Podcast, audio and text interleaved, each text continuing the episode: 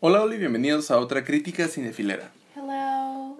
El día de hoy tenemos una crítica clásica, por así decirlo. es una película pues ya viejita. Bastante. Y decidimos ver esta película en particular debido a que hoy es el Día de las Madres y están viendo esto el domingo. Entonces dijimos, oh, una película que hable sobre una madre. Entonces estuvimos pensando en opciones y al final llegamos a El bebé de Rosemary. bueno, El bebé de Rosemary es una película de terror, podría decirse, terror suspenso, Suspenso. ajá, de los años 60, en la cual una mujer, una joven, ah, queda embarazada y resulta que ese bebé es el hijo de Satanás, ¿no? Entonces, durante la película vemos como ella empieza a sospechar de todas las personas a su alrededor y se empieza a comportar de una manera paranoica, ¿no? Sí. Ah, obviamente, pues eso está bien fundamentado por lo que le acabamos de comentar, pero ella cada vez enloquece más y más y más durante la película, ¿no? Sí. Eh, es una película que a mí se me hizo interesante, definitivamente, pero ahorita lo comentamos más a detalle. Con eso, empezamos.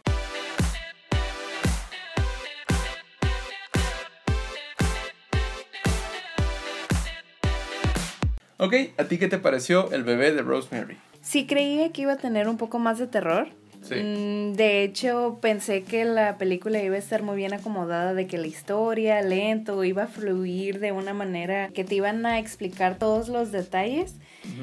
Pero creo que hasta el final todo fue como que en un mismo nivel. Para mí, nunca subió de más miedo o más sustos, creo que no. Pero en sí la trama está bien hecha.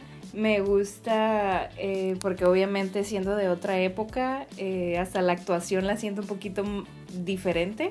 Sí, era el tipo de actuación de antes que era como actuado, o sea, se Sí, notaba que era actuado. Pero de hecho me encanta porque la muchacha se ve bien dulce, bien así como que, ay, hablando Ajá. bien bajito. Y algo que lo he comentado, me gustan mucho los detalles que hacen en cuanto a los escenarios. Sí, todo eh, muy de acuerdo a la época.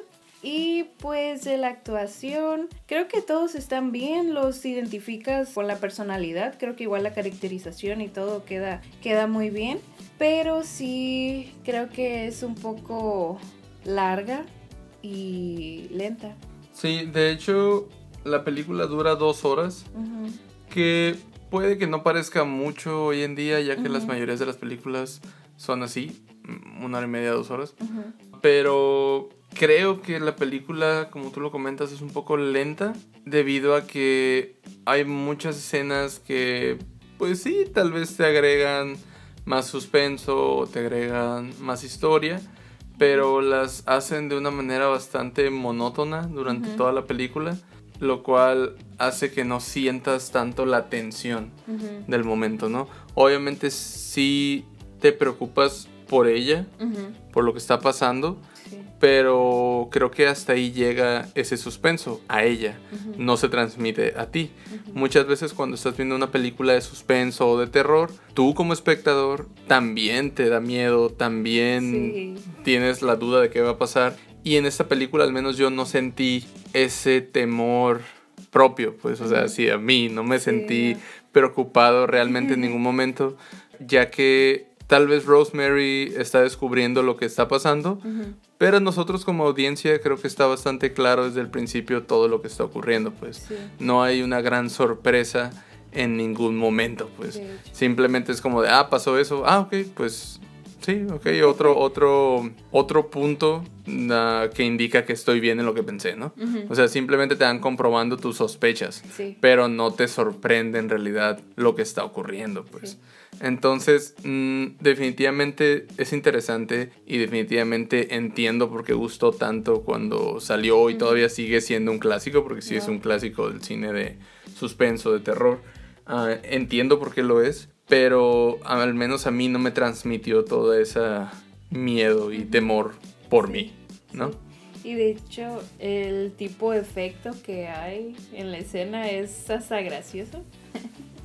Ok, creo que sé a qué escena te refieres.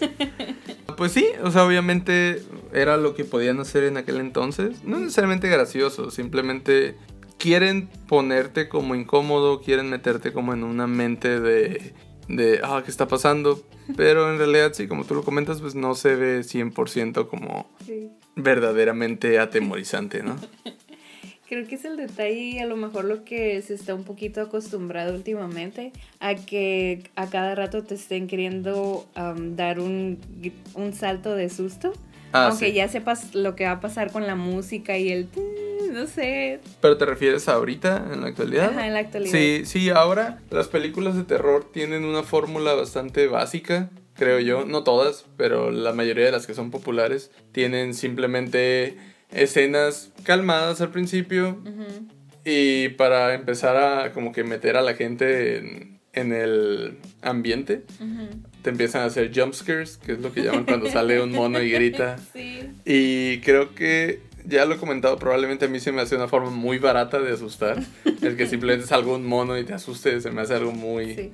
Muy, me imaginé algo como en la cajita que le das vuelta, que ya sabes que va a salir, pero no Es algo así, ajá. Entonces, el Jack in the Box. ¿eh? Sí, Jack in the Box. A mí no me convence mucho ese tipo de terror. Definitivamente prefiero algo como lo del bebé de Rosemary, que es un poco más terror que se va incrementando un poco, podría decirse. Sí, sí.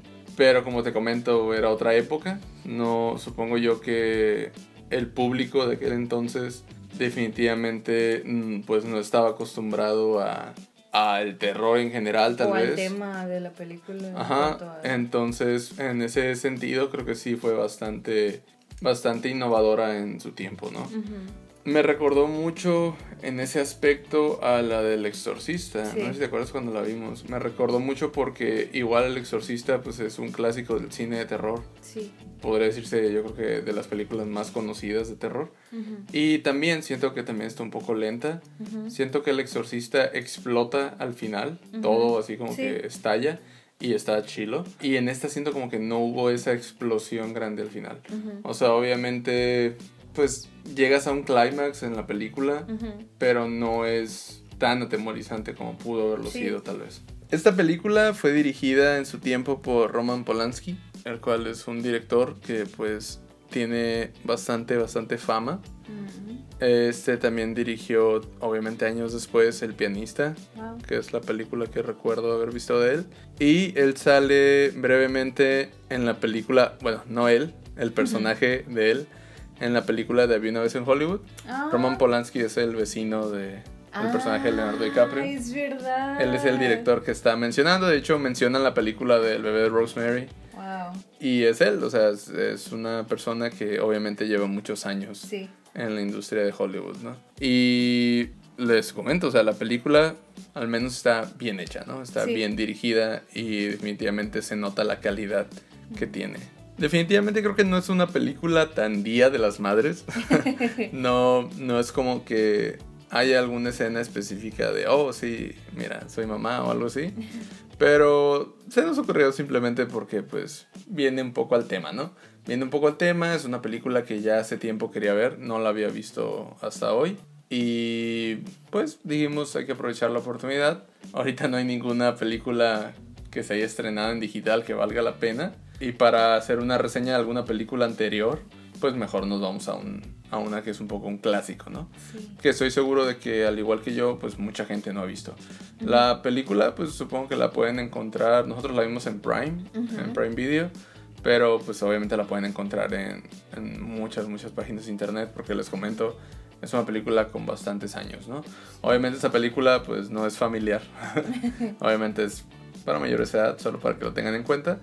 Pero definitivamente yo creo que sí vale la pena. Sí, vale la pena. Vale la pena verla para conocer un poco más del cine, ¿no? En general, es una, como les comento ya varias veces, es un clásico. Ah, entonces, si les gusta el terror y el suspenso actual, tal vez disfruten de esta película de... No quiero decir cómo empezó el terror, pero cómo se popularizó, ¿no? El terror, en, al menos en, en América, ¿no? Y bueno, antes de despedirnos, ¿qué calificación le pondrías tú al bebé de Rosemary? Dominguera. Dominguera. Yo sí le pondría, la volvería a ver. Les comento, a lo mejor ahorita no es la mejor película de suspenso de terror que hay, pero estoy seguro que en su tiempo probablemente lo fue. Y creo que por eso se tiene méritos en ese aspecto. Y pues se merece una calificación un poquito más alta, ¿no? Pero definitivamente denle la oportunidad. Les Sí. comento ahorita, pues en realidad no hay mucho que hacer en casa, entonces sería un buen momento para verla. ¿no? Sí. Bueno, esta crítica cinefilera fue algo corta, les comento, no hay tanto que se pueda comentar sobre la película. Igual no queremos dar muchos detalles, queremos que ustedes la disfruten por lo que es y se lleguen a sorprender eh, en algunas escenas, ¿no? Sí.